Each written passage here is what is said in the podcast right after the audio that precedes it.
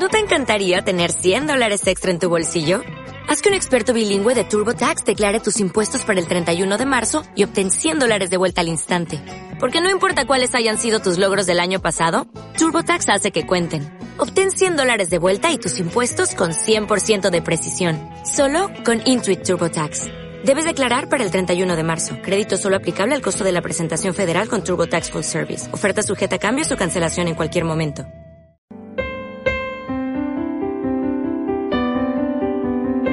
Muy bien, hemos llegado ya al final de estos talleres de oración eh, que eh, eh, hemos tenido todos la paciencia, unos por darlos y otros por recibirlos. En, España se decía antes, en, Madrid hay muchísimas conferencias todos los días, todos los días, lo cual es agotador.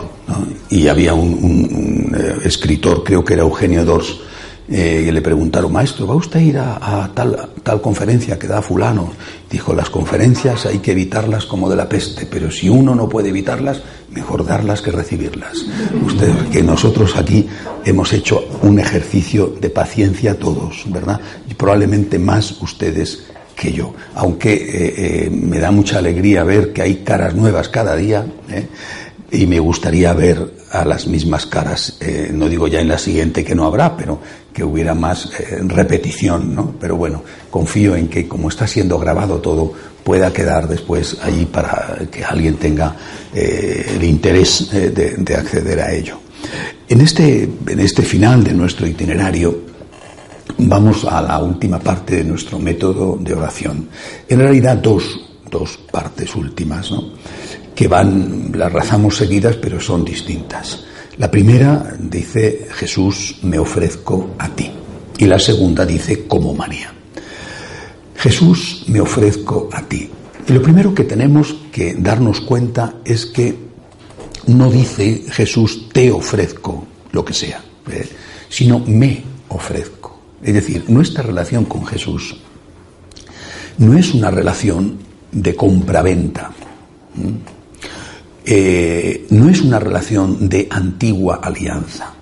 La antigua alianza es mm, tú serás mi pueblo, yo seré tu Dios. O sea, a cambio de esto yo te doy esto. Una relación de compra-venta. La nueva alianza, que es la que se establece con Jesús, es una relación de corazón. Yo te doy mi corazón, mi sagrado corazón, y tú me das tu corazón. No me das tu dinero o no me das una parte de tu tiempo o no me das, me das tu corazón. Es decir, te me das porque yo te me he dado, yo me he entregado a ti y no puedo pedirte otra cosa más que que tú te entregues a mí. Y esto, como ya hemos visto en algunas de las de los talleres anteriores, esto es una cuestión de justicia. ¿eh? El agradecimiento lo planteé desde la virtud de la justicia. El agradecimiento no es una opción, sino que es una obligación. No es una propina que doy, es un deber. Ante el amor de Dios tengo el deber la obligación de ser agradecido. Eh, eh, eh, este punto inicial, mm, en, este final de nuestra oración, va a marcarlo todo. Señor, yo me ofrezco a ti, yo me entrego a ti. Si hemos empezado diciendo, recuerden, Jesús, yo confío en ti, terminamos expresando el mismo acto de confianza, pero ahora ya como entrega. El primer acto de confianza fue abandono en su voluntad, aceptación de lo que no se entiende, porque cuando se entiende es muy fácil decir yo confío en ti, ¿eh? pero cuando no se entiende es entonces cuando tiene mérito y cuando cuesta. Bueno, si aquello fue una aceptación de la voluntad divina, no entiendo tus planes, los acepto, porque creo en tu amor, ahora no es eso, sino que es una entrega al Señor de todo aquello que nosotros somos y como consecuencia de todo aquello que nosotros tenemos. Este es el punto de partida. O sea, no podemos tener con el Señor una relación en la cual dejamos habitaciones cerradas. Eh, esta es tu casa, decimos, esta es tu casa, pero en esta habitación no puedes entrar. Eh, eh, soy tuyo, pero esto no me lo pidas. esto no lo toques. Esto no es para ti. ¿Eh? Eh, cuando le decimos al Señor, me ofrezco a ti, le estamos diciendo que todo lo que somos y como consecuencia también todo lo que tenemos es para Él. Insisto, esto es una respuesta de vida, es decir, es un deber, ¿eh? es una respuesta de justicia. No podemos decirle a Dios, esto no, mi familia no, mi familia está antes que tú, o mi trabajo está antes que tú, o mi dinero está antes que tú, o mis placeres, o el deporte, o mis hobbies están antes que tú. Sino, yo, Señor, me ofrezco a ti con todo lo que soy y con todo lo que tengo. Segundo punto, en este momento de nuestra oración eh, tenemos que hacer silencio. Es muy importante el silencio, es decir, toda nuestra oración hasta ahora ha sido de hablar nosotros, pero un diálogo implica también escuchar. Y esto es lo que no sabemos hacer. Eh, me refiero al diálogo entre las personas, ¿no? Eh, el diálogo es un diálogo de besugos, como se llama, porque ambos hablan y ninguno escucha. O uno habla y escucha y el otro solamente habla. Y además, además intenta imponer eh, su opinión, que puede estar bien fundamentada o no, intenta imponerla sobre el otro sin, sin molestarse en escuchar los argumentos, las razones o lo que sea que el otro puede decir, puede tener. ahora ha llegado el momento de escuchar. Es decir, le digo al Señor, me ofrezco a ti todo lo que soy y todo lo que tengo. Y el todo es todo, ¿eh? todo. San Francisco decía, mi Dios y mi todo. Todo es todo. ¿eh? Y Santa Teresa decía, nada te turbe, nada que es justo lo contrario de todo. ¿Eh? Si en Santa Teresa quedaba en su oración y en su espiritualidad quedaba muy reflejada esa confianza en Dios, Santa Teresita lo va a llevar después a expresarlo a través de lo que se llama la, infancia espiritual, el abandono del niño en manos del padre ¿eh? o de la madre. Eh, en, San, en San Francisco se pone más de manifiesto la entrega. Todo, eres todo para mí. Confío en ti y tú eres todo en mi vida. Dicho esto, que de verdad hay que, hay que, son frases que se dicen y que uno, si no lo medita, no se da cuenta de la profundidad que tienen. ¿eh? Y para eso estamos haciendo el taller, ¿verdad? Es decir, yo me, Señor, me ofrezco a ti. Todo lo que soy y lo que tengo está a tu disposición. En mi casa no hay habitaciones cerradas para ti. Tú eres el primero y lo primero en mi vida. Y después, silencio. Es muy importante el silencio. Eh, sé que no estamos acostumbrados en general a guardar silencio, silencio interior y a veces ni silencio exterior, ¿verdad? Eh, nos gusta mucho hablar, comunicarnos. ¿eh? Los latinos especialmente somos muy expansivos y, eso es un, yo creo que también es una cualidad de nuestro carácter, ¿verdad? Pero hace falta también el silencio. En la liturgia está previsto, por ejemplo, el silencio cosa que en general no se respeta. ¿eh? Lo mismo que en la arquitectura y en la eh, decoración barroca había lo que se llamaba eh, en aquella época el horror vacui, el horror al vacío, y todo tenía que estar cubierto, mientras que en, el gótico y más aún en el románico, y sobre todo en la arquitectura y decoración cisterciense, más que en la benedictina, había muy poca decoración, ¿eh? serían lo que hoy llamamos minimalistas, ¿verdad? El barroco y el rococó, es peor todavía, había el horror vacui. Nada puede quedar sin recubrir y sin decorar. Bueno, cada cosa tenía su belleza, ¿eh? el barroco también es muy bonito. Pero así nos pasa a nosotros en nuestra vida. Hay una especie de horror vacui o, o de horror al silencio. No hay silencio. No hay silencio en las misas. Está previsto que después de la comunión tenga que haber silencio no hay silencio, no hay forma de hablar con el Señor, no hay forma de decirle gracias, te quiero, o te necesito, te, pido por mi hijo, te, eh, mira mi salud, en fin, lo que sea, ¿no? ¿no? No hay silencio. Por eso en nuestro método de oración es muy importante el silencio. Entramos después, lógicamente, en otro problema, que es qué tiempo tenemos, ¿no? Porque el tiempo que tenemos es el que tenemos, ¿verdad? Pero bueno, al menos que sepamos que en función de nuestras posibilidades, dado que no somos ni monje ni monjas de clausura, que tienen más tiempo, bueno, pues en función de nuestras necesidades tenemos que encontrar un tiempo para escuchar. ¿eh? Y no se puede escuchar si no es desde el silencio. Tenemos que escuchar a Dios. Señor, me ofrezco a ti. ¿Qué quieres pedirme? ¿Qué quieres pedirme? Hay que escuchar. Hay que hacer una pausa hay que hacer un esfuerzo por oír a Dios. Normalmente se le oye. ¿eh? Es posible que al inicio de la vida espiritual no se le oiga. ¿eh? Es posible, pero poco a poco se cumple aquello que dice Jesús, que es tan bonito. Dice Jesús, mis ovejas escuchan mi voz. Mis ovejas escuchan mi voz.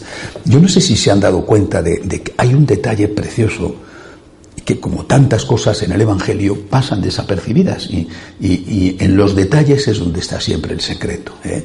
Cuando el Señor resucitado se aparece a María Magdalena, no, no, sé si se han dado cuenta que María Magdalena no le reconoce ¿eh?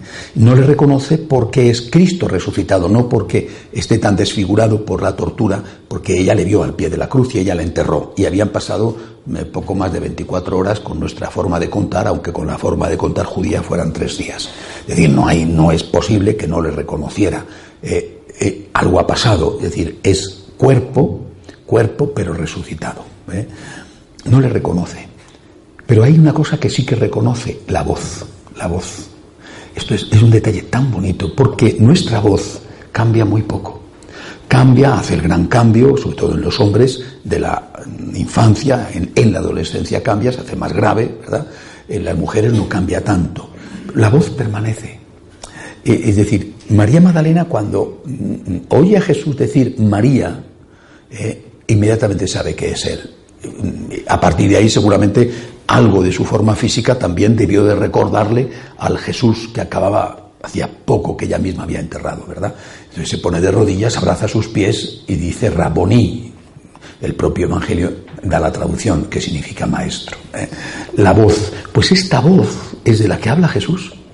Cuando dice Jesús y habla de él como buen pastor, dice, mis ovejas me siguen, mis ovejas oyen mi voz y no escucharán la voz de los malos pastores. No dice, mis ovejas me ven, ¿eh? mis ovejas me identifican con la vista ¿eh? o con el olfato, ¿eh? sino mis ovejas oyen mi voz. Que yo sepa, las ovejas no tienen un sentido especialmente desarrollado del oído, o sea, que no es que esté hablando de las ovejas y hable del oído. Por ejemplo, determinados pájaros y tienen un gran sentido desarrollado de la vista y algunos mamíferos, sobre todo los que tienen un gran hocico, eh, tienen un gran sentido desarrollado del olfato. Eh. Pero, la voz es la voz de aquellos que están acostumbrados a hablar con Jesús, a escuchar a Jesús, hablar y a escuchar a Jesús. Han identificado la voz de Dios dentro de ellos. Eh ustedes como franciscanos de María saben que nosotros hablamos de las seis presencias reales de Cristo. Una de ellas es la presencia de Cristo dentro de ti, ¿eh? dentro de ti, y que habla a través de tu conciencia cuando tu conciencia está rectamente formada, no cuando tu conciencia es una esclava eh, eh, domesticada a la que te dice lo que tú quieres escuchar sino cuando tu conciencia está rectamente formada. Esa es la voz de Jesús que está dentro de ti. Por eso, para distinguir la voz de Jesús, para conocer la voz de Jesús, necesitamos silencio. ¿eh? Estas personas, repito, al principio cuesta, pero enseguida uno sabe distinguirlo, sabe distinguir cuándo es la voz de Jesús y cuándo es la voz del demonio. ¿eh? Y sabe distinguirlo porque la voz de Jesús siempre te habla de amor y te da paz, la voz del demonio te habla de otras cosas, de venganza o de miedo, de intereses. La voz de Jesús te da paz, la voz del demonio te enerva, te da violencia, te da agresividad. Bueno, pues cuando uno aprende poco a poco a escuchar la voz de Jesús, sabe enseguida qué es lo que el Señor necesita de él. Jesús, yo me ofrezco a ti. Hace silencio y el Señor te pide algo. Siempre. Si no te pidiera algo, Jesús, en tu oración, si no te pidiera algo, tendríamos un problema. ¿Eh? Deberías de preocuparte y de preocuparte gravemente. ¿Eh? ¿Por qué? Porque si Jesús no te pide algo, es que no tiene confianza en ti. ¿Eh? Solo se pide algo a los amigos. ¿eh? Y es el Señor el que dice, ya no llamo siervos, sino amigos. ¿Por qué? Y lo dice Él, porque hacéis lo que yo os digo. De nuevo la voz.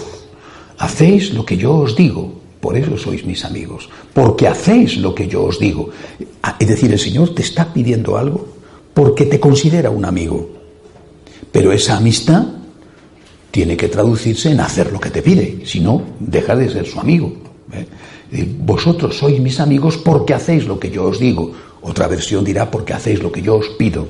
Es lo mismo. ¿eh? Sois mis amigos porque hacéis lo que yo os pido. En ese caso, yo, Señor, que soy tu amigo, te suplico, pídeme algo. Pídeme algo, por favor, demuéstrame que me tratas como a un amigo. Demuéstrame tu amistad pidiéndome un favor. No es que mm, mm, tú me debas algo a mí, sino que soy yo el que te debo tanto a ti, te debo todo a ti, todo, que te suplico, por favor, que me pidas algo. Me honras pidiéndome algo. No me castigas o me fastidias, sino que me honras. Experimento como un honor y una honra, un regalo, el que tú me trates como a un amigo pidiéndome algo. Soy yo, Señor, el que te suplico. Por favor, pídeme algo. Es la demostración de que somos amigos de que me tratas como a un amigo. Y yo, que soy y no quiero ser otra cosa más que tu oveja, una oveja quizá un poco cabritillo a veces, ¿verdad? Pero oveja, ¿eh? Oveja pecadora, pero oveja. Bueno, yo, Señor, yo quiero escuchar tu voz. Yo quiero hacer silencio dentro de mí para saber lo que me pides, porque no deseo otra cosa más que agradarte, no deseo otra cosa más que amarte, más que devolverte dentro de mi pobreza, en todos los sentidos, devolverte algo de todo lo que tú por tu infinito amor me has dado a mí. E, este tiene que ser el planteamiento. Por lo tanto, primero le digo, en mi casa no hay habitaciones cerradas para ti. Y segundo, hago silencio. Hago silencio para escuchar su voz que me va a pedir algo. Y experimento lo que me pide lo experimento como un don, un detalle de amistad. ¿eh? Cuando yo a algunas personas fuera de los franciscanos de María, pero sobre todo dentro, les pido algo, se lo pido porque son mis amigos. Normalmente casi nunca pido. ¿eh? Muy pocas veces. Aprendí de la Madre Teresa que no había que pedir nunca. ¿eh? Dice, no pidan ustedes nunca, acepten lo que les den, pero no pidan ustedes nunca. Cuando yo pido, solamente pido a mis amigos. A mis amigos les puedo decir, ayúdame, necesito esto de ti, a mis amigos. Eh, es decir, la petición de Jesús a ti, que sigue a tu ofrecimiento, eh, es una señal de amistad. No te lo tomes a mal, al contrario. Gracias, Señor, que me has tratado como a un amigo y me has pedido algo. ¿Qué nos pide Jesús? ¿Qué nos pide? Eh, y si no, no escuchamos su voz, repito, preocupémonos y entonces empecemos a pensar nosotros por nuestra cuenta qué podemos darle, ¿eh?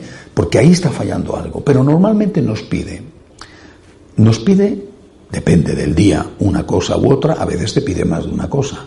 Hay tres ámbitos en los cuales el Señor te va a pedir. Repito, si no te pide, malo. ¿eh? No pienses que bien no me ha pedido nada, sino si no te pide es que no confía en ti, es que no te trata como a un amigo. ¿Qué nos pide Jesús? Primero, en este orden de importancia, pero las tres cosas son importantes. Primero, ¿qué nos pide? Nuestro corazón. Es lo que más le importa, nuestro corazón. Eh, es un corazón que busca otro corazón. Es un amante que busca al amado. Es el amigo que busca al amigo. Te pide tu corazón. Te pide tu corazón. Es decir, te pide que le ames. Que le ames. Eh, esta petición del corazón implica un punto especialmente importante para Cristo. Cuando uno dice te pide el corazón, puede parecer que está hablando de sentimientos o de sentimentalismo, pero ahí entra un punto muy importante en el corazón. ¿eh? Cuando Él te está pidiendo el corazón, está diciéndote que en tu corazón no puede haber nada que no esté de acuerdo con Él. ¿eh? Por ejemplo, el rencor el rencor. El rencor es un veneno. El rencor es una semilla del demonio. El rencor. Y por eso te está pidiendo tu corazón y te está pidiendo que seas capaz de perdonar. No digo que seas capaz de olvidar, Hay además cosas que es mejor no olvidarlas en el sentido de que si las olvidas puedes cometer el mismo error otra vez. ¿eh? Pero las ofensas, si las lograras olvidar, mejor. Pero olvidar muchas veces no depende de nosotros. Pero sí perdonar. Y perdonar hasta el extremo ¿eh? de llegar a amar al que te ha hecho daño. ¿eh? perdonar. Es decir, cuando el Señor te está diciendo, dame tu corazón, te está diciendo, dame tu corazón limpio limpio. No solo limpio de deseos pecaminosos ¿eh? o de intereses pecaminosos, sino limpio también de los odios, de las heridas que te han hecho. Quizá con algo de culpa tuya, no lo sabemos, ¿no? Porque tampoco eres de un angelito. O sea que a lo mejor te han dado algún golpe, pero tú también has dado los tuyos. ¿eh? Y vamos a saber quién fue el primero. En cualquier caso, ¿eh? no, se entra en eso porque eso es un laberinto, eh, donde un, nudo tan, tan apretado que no hay quien lo deshaga. El Señor corta el nudo, punto, tienes que perdonar y se ha acabado, ¿no? Pero yo, él empezó primero, dice, mira, hemos terminado, tienes que perdonar. Eso no significa que no tengas que cuidar tus derechos o precaverte para otras situaciones, cuando, por ejemplo, me encuentro con una mujer maltratada, ¿eh? Eh, no, no, le digo, nunca lo he dicho, no le digo, eh, tienes que aguantar, tienes que aguantar, tienes que aguantar y si te pega, te aguantas. O si te pega, se lo ofreces a Cristo. O si te pega, piensa en el cielo que te va, que vas a tener una casa más bonita allí mirando al mar, porque las palizas que te está dando tu marido te, te de purgatorio. Jamás he dicho eso. Si te pega, le pones una denuncia. Pero también he dicho, no tengas rencor en tu corazón. Tienes derecho y muchas veces tienes el deber, porque no solamente es para ti, sino para los tuyos, de defenderte. ¿eh? A veces tienes también el deber, no solo el derecho, ¿eh? porque tienes que defender a los tuyos. ¿eh? Y tienes que decir, no es que me estás maltratando a mí, es que estás maltratando también a mis hijos, por ejemplo. ¿eh? Tú tienes el derecho a defenderte, pero no puedes hacerlo con rencor en tu corazón. Son cosas distintas, ¿eh? porque uno puede pensar que tiene que perdonar y eso es equivalente a aguantar lo que sea.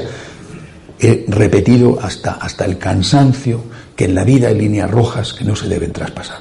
¿eh? No se deben traspasar, no debemos consentir que se traspasen. Pero hasta que llegamos a esa línea roja, primero hay un gran recorrido, porque hoy entre no aguantarlo todo y no aguantar nada es donde estamos. Antes se aguantaba demasiado quizá, pero es que hoy no se aguanta nada. ¿eh? hay mucho recorrido que hacer en la vida. Pero aparte de eso, es que tienes que perdonar. que puede que estar defendiendo tus derechos y sin embargo no tener odio, no tener rencor contra tu enemigo. Este es un punto muy importante y por lo menos muchas veces en mi caso, cuando yo le digo al Señor, me ofrezco a ti y hago silencio, Él me pide esto. Tienes que perdonar a esta persona. Tienes que perdonar. Y, eh, en mi caso, además, no sé si este es el caso de otros, el mío sí, es un tema que me asusta mucho, yo creo que ya lo he dicho alguna vez, a mí me asusta mucho esto. De verdad me asusta, me da miedo, porque he visto tantas veces que personas que me han hecho daño han tenido después muchos problemas. ¿eh? Con esto no quiero decir que ha sido un castigo divino, yo no entro en eso, pero he constatado muchas veces que personas que me han hecho daño después han sufrido mucho. Que ya habiendo aprendido esto y estando asustado, cuando alguien me hace daño, enseguida rezo por él. Señor, yo hago lo que tú hiciste en la cruz, perdónales que no saben lo que hacen. Después lo que tenga que ver no tiene nada que ver conmigo. Lo que tú tengas que hacer lo haces tú porque eres Dios, pero yo por mi parte he perdonado. Y el Señor es una de las cosas que me pide con más frecuencia, porque obviamente en mi vida, y seguramente en la vida de los demás, pero en la mía, desde luego, recibo muchos golpes. Probablemente también yo doy alguno, ¿eh? pero ciertamente los recibo. Eh, señor, ¿Qué quieres que haga? Perdona, perdona. Llega incluso a hacer el bien a quien te ha hecho el mal. Tú perdona. Que no haya rencor en tu corazón. Insisto, esto es algo que el Señor nos suele pedir, pero a lo mejor a una persona concreta, pues no se lo pide, porque esa persona concreta no tiene ningún rencor, no tiene, nadie le ha hecho nada malo, y, no, o si se lo hicieron ha pasado tanto tiempo que ya no, bueno, pues, pues mejor, ¿eh? Pero esta es una de las cosas. La primera, el Señor te pide tu corazón y en ese corazón no puede haber nada malo. te pide un corazón puro, un corazón limpio, no solamente porque te pide que le ames a Él en el primer lugar que por lo tanto no tengas amores contrarios a Él, no que no tengas amores, ¿eh? porque el Señor quiere reinar en nuestro corazón, pero no quiere estar solo en nuestro corazón. ¿eh? El nuestro no es el camino del budista, de no tener amores. Nuestro corazón tiene que estar lleno de amores. Amor a la familia, al trabajo, a la patria. Nuestro corazón tiene que estar lleno de amores, pero Cristo el primero, que pone cada cosa en su sitio. Segundo bloque, tiempo. El tiempo. O sea, primero te va a pedir tu corazón, y a lo mejor es eso lo que te pide hoy. Hay algo que no va bien, y te dice perdona. ¿eh? Segunda cosa que te pide, el tiempo. El tiempo, el Señor necesita mucho, muchísimo nuestro tiempo, que es una consecuencia del corazón, es una consecuencia de haberle dicho, yo me ofrezco a ti entero. No hay habitaciones cerradas en mi casa. Mi tiempo también es tuyo. Y dirás, bueno, pero es que resulta, ¿cómo le voy a dar a Dios mi tiempo si no es mío mi tiempo? Es decir, si mi tiempo me lo quitan, me lo roban, o sea, tienes que estar haciendo aquí, en el trabajo, tienes que estar cuidando a tus hijos, tienes que estar yendo a tal sitio, no tengo tiempo, no me queda tiempo. Y, también necesito descansar, o sea, que, no soy una máquina, no, soy un ser humano, necesito dormir, necesito eh, distraerme un rato, necesito tomar vacaciones, es decir, no tengo tiempo. un momento, tienes 24 horas cada día, tu tiempo es de 24 horas cada día. Es decir, el tiempo que Jesús te pide no es el tiempo que te sobra después de cumplir tus supuestas obligaciones, sino que es todo tu tiempo. Es decir, que tus obligaciones entran dentro de ese amor, de ese ofrecimiento, de esa entrega. No hay, te ofrezco, Señor, el tiempo que me sobra después de cumplir con esto, con esto y con esto. No, no, Señor, te ofrezco todo mi tiempo. Y mi forma de ofrecerte mi tiempo es precisamente cumplir con mis obligaciones. Entre otras cosas, ¿verdad? Repito, también el descanso hay que tenerlo en cuenta. Dentro de este tiempo que el Señor te pide, hay dos cosas, dos tiempos que Él necesita. El tiempo de la oración y el tiempo del servicio. El tiempo de la oración te lo está pidiendo la misa diaria, la oración diaria con tus limitaciones. No puedes ir a misa diaria, mírala por internet, ahí tienes Magnificat. ¿eh? No puedes hacer mucha oración, pero tienes largas horas de atasco de tráfico. Qué bien, puedes rezar el rosario, puedes poner un, DVD, un cassette, puedes sintonizar una emisora católica, es decir, eh, eh, puedes hablar con Jesús, no digo en una eh, oración que te arrebate y que te haga olvidar que el de delante frena o que se te mete una moto o cualquier otra cosa de esas que suelen pasar aquí, ¿verdad? Pero, pero sí, aunque no pierdas la atención a, lo que estás haciendo, que es, por ejemplo, conducir o planchar o cocinar, ¿eh? bueno, aunque no pierdas la atención, porque tienes que tenerla puesta ahí, además con los cinco sentidos muchas veces, bueno, pero aún así puedes hablar con Jesús. o sea, el Señor te está pidiendo tu tiempo para estar con Él en la oración dentro de tus limitaciones. Y también te está pidiendo tu tiempo para estar con Él en los pobres, que a veces son personas muy cercanas a ti, tus papás mayores, por ejemplo, amigos que ya están en una cierta edad, y a veces no es más que una llamada de teléfono, no es más que una breve visita, que no puedes más. Otras veces son cosas más empeñativas, más duras, eh, más exigentes, como cuando te toca cuidar a tu papá, a tu mamá ancianos que han perdido la cabeza, por ejemplo. Es muy agotador. Eh, eh, muchas veces se cumple de que el que está con un enfermo termina enfermo, porque esa persona te, chupa tanto la energía que te, agota. Pues en ese caso tendrás, lógicamente, que hacer eso, pero con la debida precaución, ¿eh? porque si no, no sirve de nada el que los dos terminéis hospitalizados. Bueno, pero, pero hay que tener esto siempre presente. Yo, Señor, te doy, me ofrezco a ti y cuenta conmigo en mi corazón y también en mi tiempo. En la oración, en función de mis limitaciones. ¿eh? Soy un laico, como es vuestro caso, y, hay unos horarios de misas. Entonces a veces no puedo, pero vamos a ver cómo me apaño para no faltar al encuentro contigo diario. Y en el servicio a las personas necesitadas. Cuando uno hace ese silencio, generalmente Jesús te dice algo. Perdona a este. No has llamado a este otro. Hace mucho tiempo que no visitas a tu mamá o a tu papá. Eh, hace mucho tiempo que no vas a ayudar a estas personas. En este caso están necesitando ayuda. Tercer bloque. ¿eh? Corazón, tiempo. Tercer bloque, dinero. Dinero. Que también es muy importante.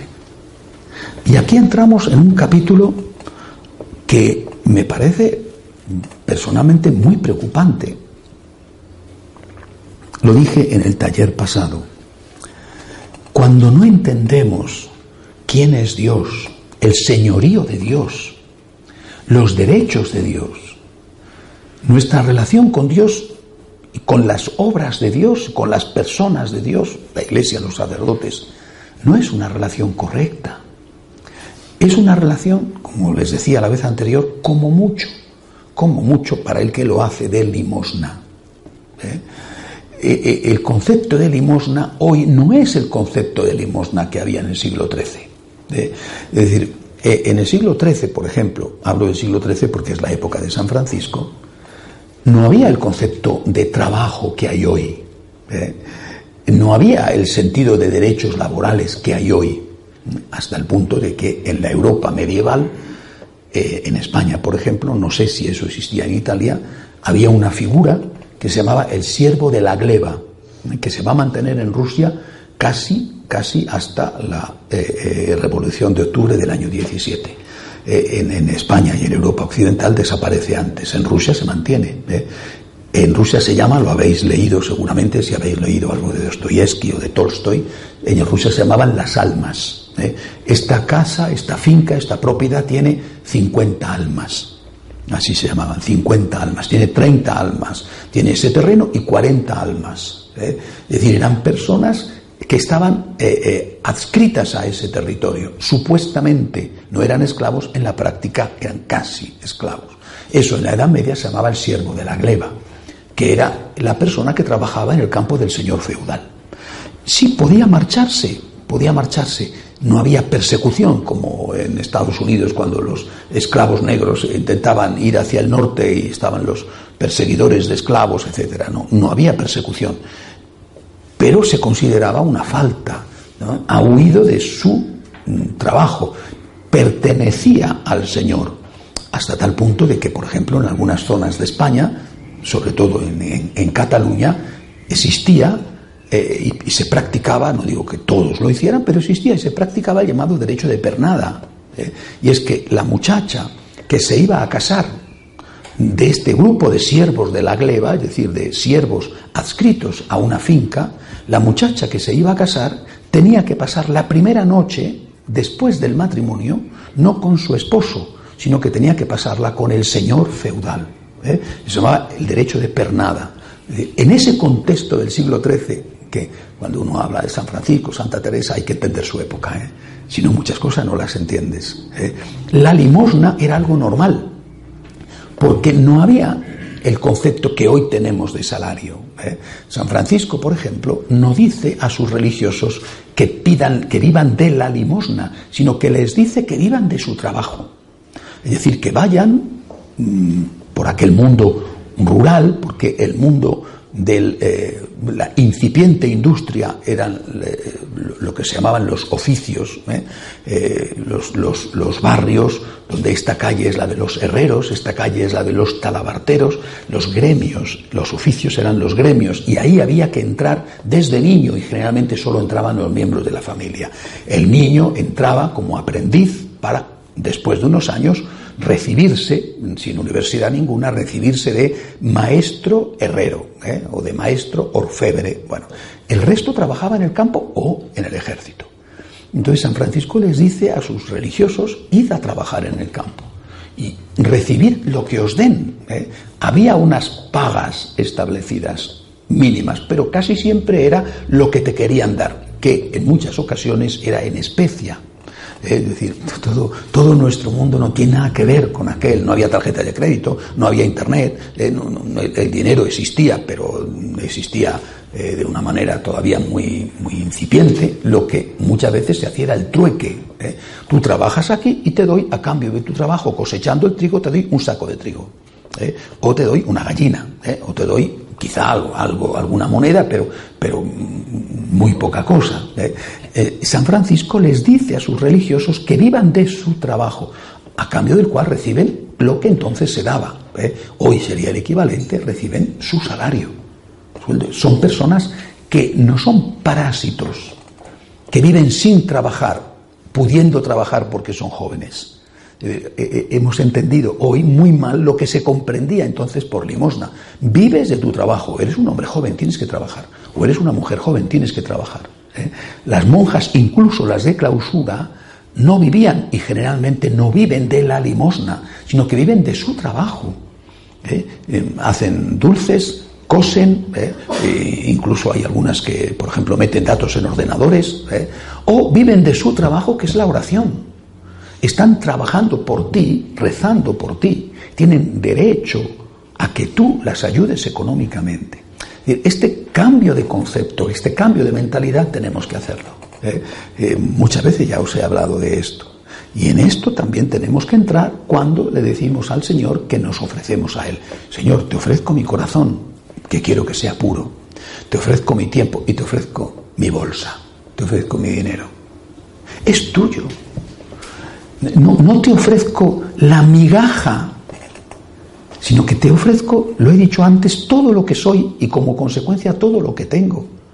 Te ofrezco mi dinero, claro que sí, es tuyo, tú me lo has dado. Sí, es verdad, me lo he ganado yo, cierto, con mi inteligencia o con mi sudor, es verdad, o con una herencia que recibí de mis papás, de acuerdo, pero que ellos a su vez lo recibieron de ti, pero es tuyo.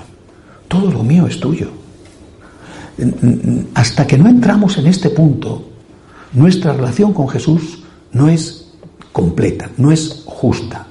Es, me atrevería a decir, una relación sentimental, ¿eh?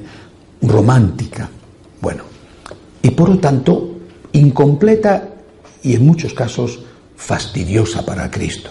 Tú le dices a tu mm, eh, amigo, a tu Ahora veremos al hablar de María cómo es a tu hijo, ¿verdad? Tú le dices a una persona, oye, aquí estoy, pídeme lo que quieras, y te dice, mira, necesito una ayuda económica. Ah, no, no, no, no. No me puedes decir, no te la puedo dar porque no tengo. No, lo mismo que te está pidiendo tiempo y le dices, es que la verdad no puedo. No puedo, de verdad que es que no puedo, que yo quisiera ayudarte, pero tú sabes, mira, esto no son excusas, esto es una realidad. O sea, no, no puedo, no puedo. Bueno, pues el Señor habló muy claramente de esto cuando puso el, cuando se encontró, perdón, no, es un ejemplo, sino se encontró con aquella viuda que echaba en el, en el cepillo del templo una diminuta cantidad de dinero. Algunos lo han interpretado fatal. Siempre que se interpreta mal, se interpreta para justificar el egoísmo. ¿eh? Porque el Señor dice, esa viuda ha echado todo lo que tenía. No dice, está justificada porque ha echado poquito, ha echado algo poquito. No, dice, es que ha echado todo lo que tenía para vivir. Es decir, todo lo que tenía, por eso da más la viuda que el que da mucho más dinero, porque ella ha dado todo lo que tenía. Eh, y esto es lo que olvidamos. Oiga, yo, yo eh, he dado un poquito porque la viuda dio poquito. No, perdóneme, no. Usted ha dado poquito pudiendo dar más. La viuda dio todo lo que tenía. O sea, no se fije usted en la cantidad que dio la viuda, ¿eh? para ponerse usted como excusa el que usted da una miseria. Fíjese usted en que la viuda dio todo lo que tenía. Esto exige para nosotros un examen de conciencia, de verdad. En todos, en todos los sitios, en todas las personas tenemos que hacer examen de conciencia sobre esto. Pero hay sitios y personas que tienen que hacerlo ¿eh? con más intensidad. ¿eh? en general, con muchas excepciones afortunadamente, pero en general en Latinoamérica hay un grave problema. En general, ¿eh? repito, con muchas excepciones afortunadamente, pero en general en Latinoamérica hay un grave problema. La prueba es que mm, las sectas protestantes pueden construir mm, extraordinarios templos pueden tener eh, programas de televisión, cadenas de televisión, y la Iglesia Católica, que tiene muchísimos más eh, miembros que las sectas protestantes, porque las sectas protestantes, incluso en países como Guatemala, ya son la mayoría de la población, pero están muy fragmentadas.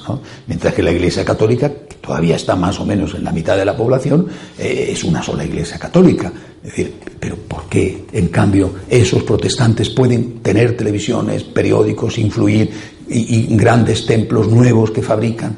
¿Por qué lo pueden hacer y los católicos tienen grandes dificultades para construir una parroquia nueva? En los medios de comunicación están, vamos, no es que estén perdiendo la batalla, sino que ya la perdieron hace mucho tiempo.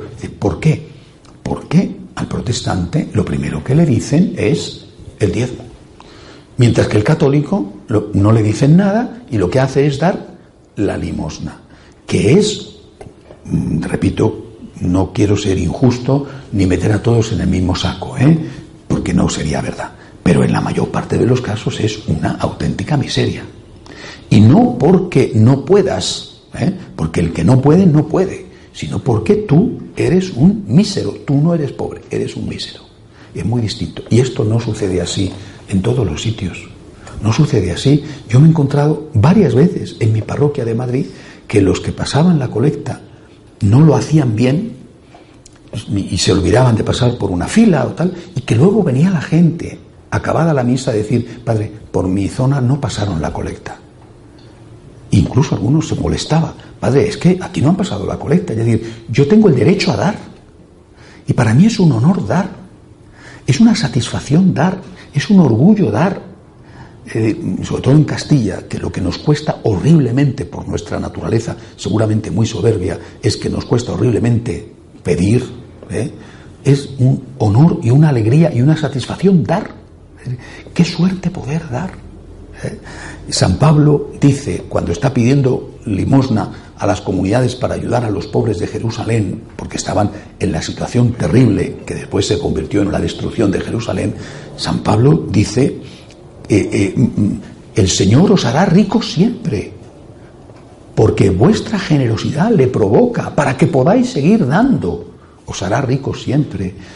Oye, si tú no das, ¿cómo le pides? ¿Eh? En España decimos, manos que no dais, ¿qué esperáis?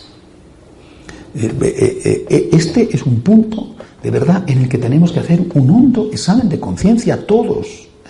Y se lo digo también de forma especial a los franciscanos de María. Hay que hacer un examen de conciencia.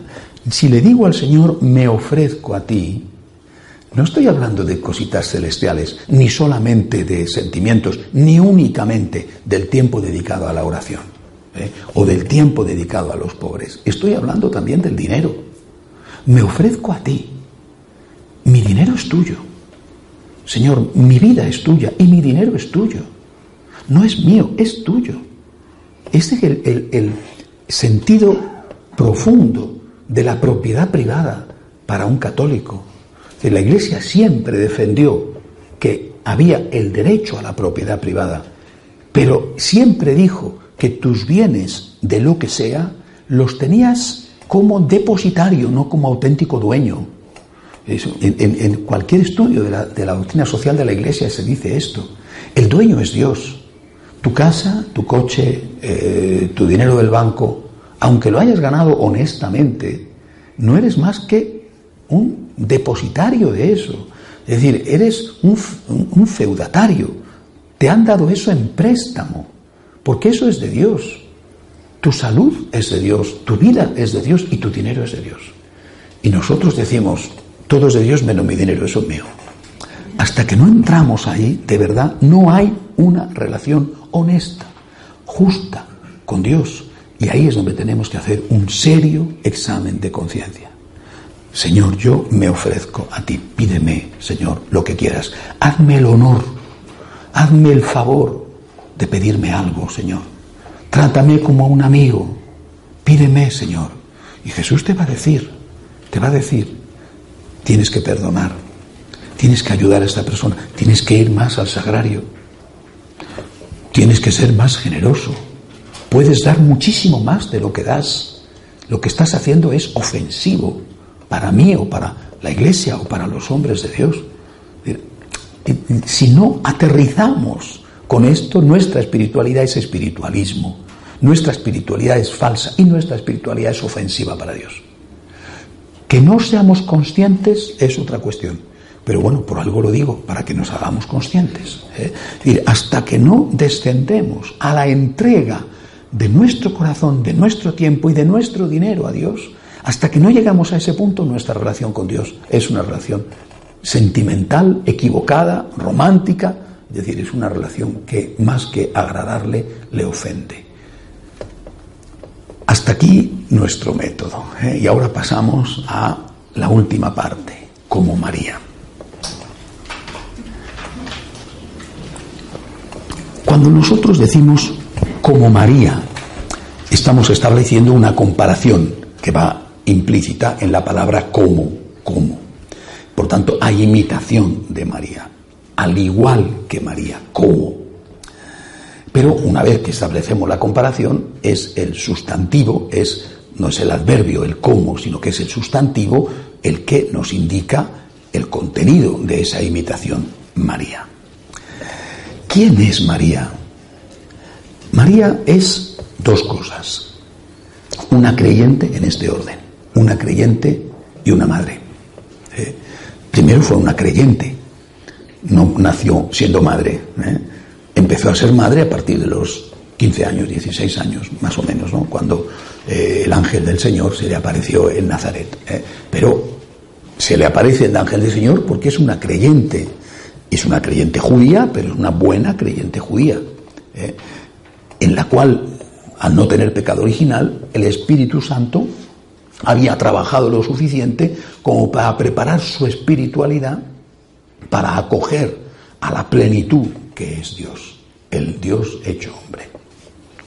Por tanto, cuando yo digo como María, estoy diciendo, Señor, mi relación contigo tiene que ser, en primer lugar, la relación de un creyente, de un creyente.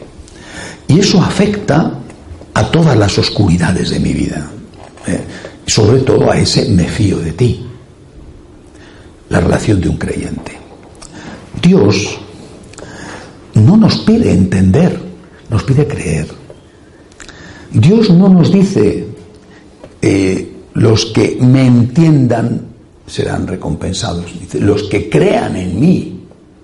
Dios no nos pide entender, nos pide creer. La fe es fundamental. La fe, como ya he dicho, entendida de una forma especial desde el punto de vista del corazón, es decir, entendida como confianza.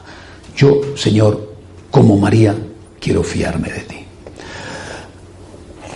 Tenemos tanto que meditar sobre esto, porque a ella la vemos como a un ser humano y conocemos no toda su historia, pero sí mucho de su historia. Es decir, conocemos lo que ella pasó al quedarse embarazada. Cuando San José dice que la va a repudiar en secreto, pero la va a repudiar, os imagináis el dolor, el dolor, el miedo. ¿eh? la aventura que suponía. Cuando ella dice sí, sabe que eso es posible, que eso era de hecho lo más posible, incluso que podía ocurrir que la mandaran matar. Yo creo que eso no se le pasó por la cabeza porque conocía lo suficiente a San José como para saber que eso jamás él lo haría. Pero sí que era posible el repudio. Y cuando se entera del repudio, cuando se entera de que la decisión de él ha sido el repudio, no nos podemos hacer una idea en nuestra época lo que significaba ser una madre soltera en aquella época. Es, imposible porque ha cambiado tanto el mundo en esto, afortunadamente, ¿eh? que no nos hacemos idea de lo que era en aquella época tener 16 años y tener un hijo de un hombre que no se sabía quién era, porque evidentemente entender que era del Espíritu Santo, eso era eh, solamente un milagro, de poder entender eso. ¿eh? el riesgo de María aceptando la encarnación, el dolor de María aceptando el rechazo de su prometido. Eh, eh, después, eh, gracias a Dios, se le pasó pronto, intervino el Señor en aquel sueño y le dijo, oye, es un momento que es mi mujer. Y la vergüenza que debió de pasar San José cuando dijo, Dios mío, ¿por qué no me he fiado de ti sin necesidad de este sueño? y luego todo lo demás, eh, repito, de las cosas que sabemos, ¿eh? son las poquitas cosas que sabemos de la vida de la Virgen, siempre ha estado presente la fe. Cuando llega a Belén y no hay sitio en la posada, cuando tiene que huir para que el niño se salve de las manos de Herodes, y, después cuando se pierde el niño, eh, el adolescente, adolescente al fin, que todos lo pasan, incluso Jesús, y se pierde, bueno, en el templo, y cuando después le tiene que ver en la cruz, es decir, eh, el cómo María implica una aceptación del misterio, implica un tipo de fe que es la verdadera fe, eh, aunque esté apoyada por la experiencia, porque ya hemos pasado antes por noches oscuras, ya hemos pasado antes por momentos de incertidumbre y ya sabemos que esto pasa y que los túneles tienen siempre un final, aunque a veces ese final no se le vea, ¿eh? y aunque a veces parezca que es un, pozo sin fondo que nunca terminas de caer en él, hay un final. Ya hemos pasado otras veces por esto. Pero en ese momento, tú lo que estás viendo es la oscuridad, no ves el final. En ese momento, como María, Jesús, yo me fío de ti. Como María, Señor, yo te digo que creo en tu divina misericordia y que creo en que tú no me vas a abandonar. Incluso aunque me llegara la muerte, seguiré creyendo que tú no me vas a abandonar, como creyeron también llegada la muerte los mártires en medio de la tortura. El otro aspecto de la Virgen. María es madre. Fue madre porque primero fue creyente. Fue madre porque primero se fió, pero después se convirtió en una madre. Y eso impregna, cambia su relación con Dios.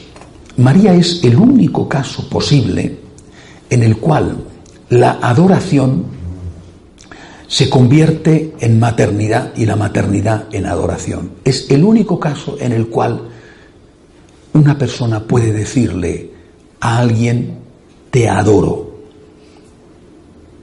A alguien que no sea Dios, quiero decir, porque en ella su objeto de adoración, que era su hijo, era también su Dios. Es decir, es el único caso en el cual se le puede decir a alguien, eres el primero en mi vida, eh, a alguien que sea una persona, porque ese alguien, en su caso, era su hijo y su Dios. Eh, nosotros decimos a alguien, a las personas, incluso a los que más amamos, como por ejemplo los hijos, eres el segundo en mi vida porque el primero es Dios. Amad a Dios sobre todas las cosas y por tanto también sobre todas las personas. En María eso no existe.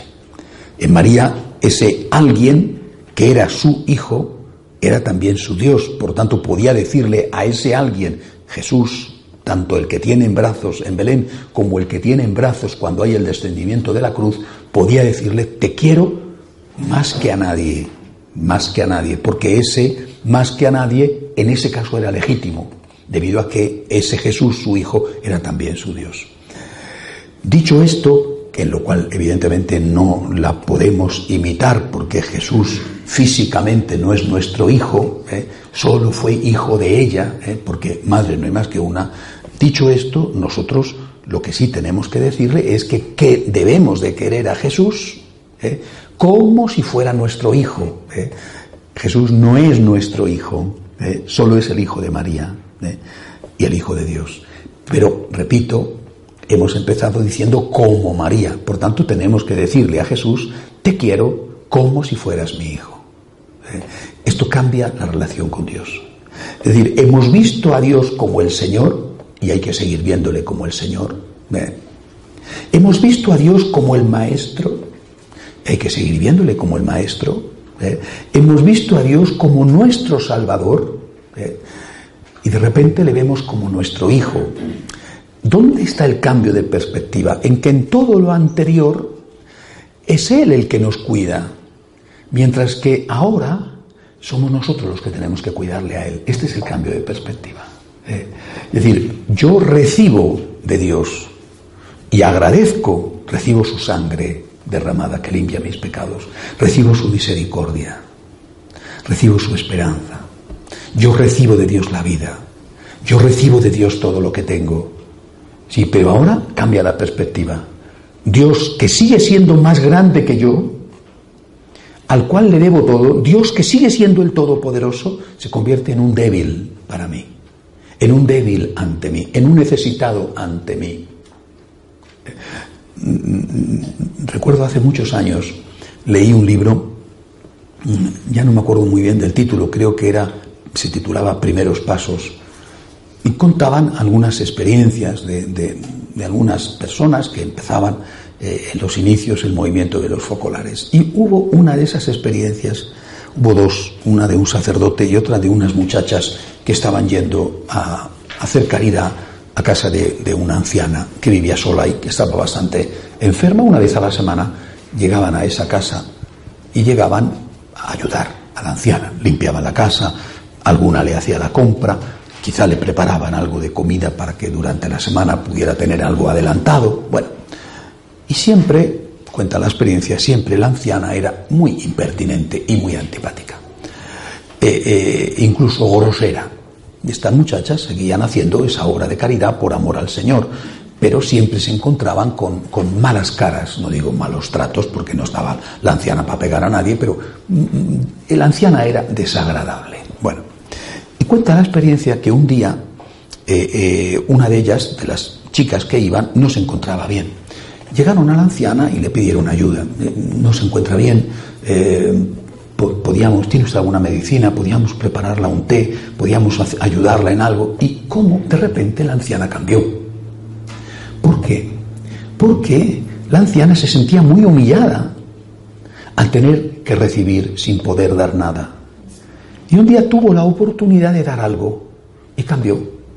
Y a partir de ese momento la relación entre estas muchachas que seguían yendo y la anciana fue distinta. Ella ya no se sentía humillada solo por tener que recibir, sino que ella también podía dar algo. Y eso la hacía sentirse a ella mejor consigo misma. Eh, no era alguien que solo recibe o solo está para pedir que eso a ella le hacía sentirse humillada. No es que las chicas quisieran humillarla, ¿eh? sino que a ella le hacía sentirse humillada. De repente ella podía dar. Esto es lo que ha hecho Dios. Ese día yo tenía no más de 17 años cuando leí ese libro. Lo leí antes de entrar al seminario. Ese día entendí cómo era el amor de Dios por nosotros. Qué amor tan grande, tan infinito, tan perfecto. Tan grande y tan infinito que se hace débil. El Dios débil el Dios que te permite hacer algo por Él. El Dios que se pone delante de ti no como el que te puede hacer un milagro, que lo es. ¿eh? No como el que te salva, que lo es, sino como el que te necesita. Y eso nos dignifica. Si yo ante Dios solo tuviera la opción de pedir, gracias Señor, ¿eh? pero es que tengo también la opción de dar. Dios se ha hecho débil. Este es el secreto de la debilidad de Dios. El por qué se ha hecho débil. Dios se ha hecho débil para que tú seas fuerte. Dios se ha hecho pequeño para que tú seas grande. Dios se ha hecho mendigo para que tú seas el que le das la limosna. Jamás le pagarás lo suficiente. Nunca, nunca. El santo es aquel que, aunque entregara su vida a las llamas del fuego en el martirio, sabría que es poco lo que hace. El soberbio, en cambio, piensa que Dios está ya pagado. ¿Cuánto valgo y qué contento tiene que estar Dios conmigo con todo lo que soy? Eh, con todo lo que hago por Él. Eh, tendría que agradecérmelo mucho. Eso es un soberbio. Eh, el, el humilde se entrega incluso hasta el martirio y tiene la impresión de que lo que está dando no es nada comparado con lo que Dios ha hecho por él. Pero a la vez, a la vez tiene la alegría de poder hacer algo, de poder dar algo por el Señor. Cuando mm, yo me encuentro con, que, por ejemplo, algunos seminaristas pasan momentos de dificultad, eh, a veces, sobre todo al principio, cuando cambian de país, cuando se alejan de sus familias, o cuando se encuentran con un clima distinto, los que proceden de lugares donde, eh, donde hace mucho calor y de repente van a Madrid, donde en invierno hace frío y, y no saben lo que es la nieve o, las heladas, por ejemplo, ¿no? Y tienen que pasar frío. nostalgia, otro tipo de comida, porque están acostumbrados pues al maíz y allí no se come maíz, ¿no? Eh, tampoco es que comamos jamón ibérico todos los días, las cosas como son, pero en fin, yo he visto seminaristas que ante el jamón hacen ascos, al principio, después le cogen un gran afición, pero al principio dicen qué cosa tan asquerosa, carne seca, en fin, estas cosas que pasan, ¿verdad? Eh, bueno, siempre me, me, comentan, ay, estoy pasándolo mal, tengo nostalgia, y les digo, qué afortunado eres, tienes algo para ofrecer, puedes demostrar tu amor, puedes darle algo a Jesús, qué afortunado eres. Eh, si solo tuvieras que pedir y no pudieras dar nada, el Señor no te está tratando como a un amigo. Es decir, eh, la debilidad de Dios, lo que representa Belén y lo que representa el Calvario, la debilidad de Dios es por nuestro bien. Este es el, es el cambio de mentalidad que implica la maternidad eh, de María. Eh, y es un pozo sin fondo para meditar. Señor, tú te has hecho débil, eres tan grande y tan bueno que te has hecho débil para que yo pudiera hacer algo por ti. Y repito, cuando uno ve a María como madre y ve a María como modelo, sientes que es un gran don poder hacer algo por un Dios que te necesita, por un Dios débil, un Dios débil en el sagrario, tan débil, tan poca cosa que es un pedacito de pan, un Dios débil en el que está solo, en el que está sufriendo, en el pobre. Un Dios débil también dentro de ti, cuando estás asustado, lleno de miedo, pecador. ¿eh? Es decir, cuando eres alguien que te sientes impotente ante tantas cosas de tu vida, de la vida de los tuyos o incluso de tu, propio, eh, eh, de tu propia capacidad para vencer las tentaciones. María es la que acude al lado de su hijo a decirle, tú tienes madre, tú no estás solo, tú tienes madre, aquí estoy yo que soy tu madre. Lo que dijo la Virgen en Guadalupe, ¿eh? aquí estoy yo que soy tu madre, tú no estás solo, tú tienes madre. Eh, es decir, mm, eh, evidentemente una mamá normal no puede resolverle todos los problemas al hijo, aunque lo quisieran, y además si se lo resuelve todos, le, arruina la vida, le hace un, un, dependiente, un perezoso, ¿verdad? Pero una mamá normal ayuda lo que puede. Eh, y, a veces se tiene que retirar para que el hijo crezca y madure, ¿verdad? Pero ayuda lo que puede. Tú tienes madre, tú no estás solo. Aquí estoy yo que soy tu madre. Eh, esta tiene que ser nuestra relación con Jesús. Tú tienes madre, la del cielo, y yo que soy una sucursal suya aquí en la tierra. Eh, soy una franquicia, una delegación. estoy aquí para ocupar el lugar indignamente, imperfectamente, ni remotamente. Lo voy a hacer bien, pero estoy aquí para ocupar el lugar de tu madre. Aquí estoy yo, que soy tu madre, con todas las infinitas casi diferencias. Aquí estoy yo, que soy tu madre. Tú tienes madre. Por eso, cuando le decimos, como María, decimos, tengo la fe de María, que era la fe de la creyente perfecta, quiero tener el corazón de María para amarte, Quiero que seas el primero en mis intereses, más que cualquier cosa. Tu madre te quiere a ti, más que al dinero tu madre te quiere a ti, más que al éxito tu madre te quiere a ti. Quiero ser como María, la que te agradece todo, es a la llena de gracia, significa la llena de agradecimiento, porque esa gracia en ella era la gratitud, no solo la ausencia de pecado. No puedo decir que soy como María, pidiéndote perdón porque ella no tenía que pedirte perdón por nada, porque es la Inmaculada, yo sí tengo que pedirte perdón, pero también como María te pido, te suplico humildemente, no te exijo. Como María te pido ayuda, es decir, te pido, no te exijo. Ya insistí en esto lo suficiente cuando vimos este tema. Como María me ofrezco a ti, cuenta conmigo. Cuenta conmigo para que mi corazón sea puro para ti. Cuenta conmigo para que mi tiempo sea todo para ti, aunque ese tiempo tenga que distribuirlo también en el cumplimiento de mis obligaciones. Y cuenta conmigo, mi dinero es tuyo. ¿O es que acaso una mamá le dice al hijo, pudiendo ayudarle, le dice al hijo, no te ayudo, salvo que se lo dijera para no fomentar su pereza, ¿verdad? Pudiendo ayudarle, hijo, por Dios, aquí tienes todo lo mío. Eh, yo he visto, por ejemplo, cómo mis padres se portaron con mi hermana, divorciada, vuelta a casar, con tantos problemas, para sacar adelante a sus hijos. Mis padres siempre estuvieron allí, siempre. Gracias a Dios solo somos dos, en sentido de que me hubiera gustado ser 50, pero bueno, solo somos dos, o 50 tampoco, más sí. ¿eh? Tienen más hermanos, tienen alguien más con quien pelearte, si no es un poquito aburrida la cosa, ¿verdad? ¿Eh? Sobre todo porque una chica siempre gana ella. Así pero mira, ahí el hijo es sacerdote, no lo necesita. Todo lo que tú necesites. Yo no veía a mis padres regateando con mi hermana. Veía a mis padres siendo felices de poder ayudar a mi hermana. ¿Y, por qué nosotros no hacemos eso? Es decir, si entiende uno la relación de María con su hijo como la relación, eso, de una mamá que se entrega por completo, yo me ofrezco al Señor como una madre.